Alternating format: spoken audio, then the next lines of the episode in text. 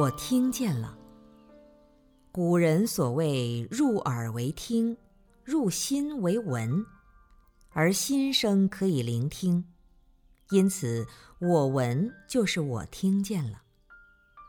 观音大士的修行法门是耳根圆通，从闻性契入诸法实相，从而证得究竟，为三摩地，入无生忍。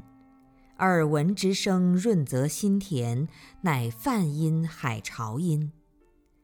在南海之滨，微涛拍打在断裂的岩石上，阵阵浪声。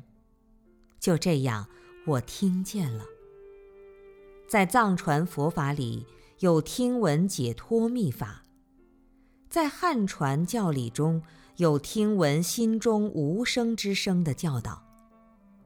当万籁此俱寂，唯闻钟磬音的时候，耳根方显出鱼跃鸟性、成空人心的庄严，而我们耳根的本能却从未遗失。随时随处普放光明，只是你太过粗鲁，而忽略了它的存在和神韵。可是，人们一直在听到这个世界上的各种声音，却为何不能从中领略生命的本地风光？祖师说，这是因为迷得太深，因为迷失了自我。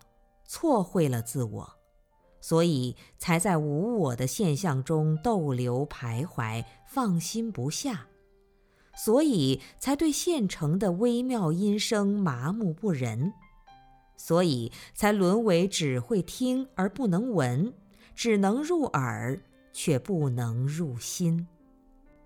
问：如何入心？答：如是我闻。孔子曰。二三子，无隐乎耳？吾无隐乎耳。问：如何无隐？答：就这样，我听见了。